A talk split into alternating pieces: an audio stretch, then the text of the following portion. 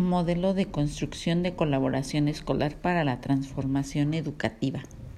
Eh, la conclusión, eh, mi conclusión de la colaboración escuela y familia para la promoción del desarrollo de los niños y las niñas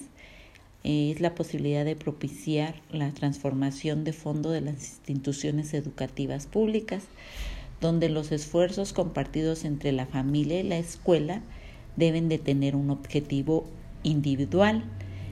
cada uno de ellos para un desarrollo bueno para tanto a los niños como las niñas. La colaboración es una condición importante para la exaltación de los recursos institucionales que brindan el desarrollo del área intelectual y emocional, es decir, el desarrollo integral de las niñas y los niños.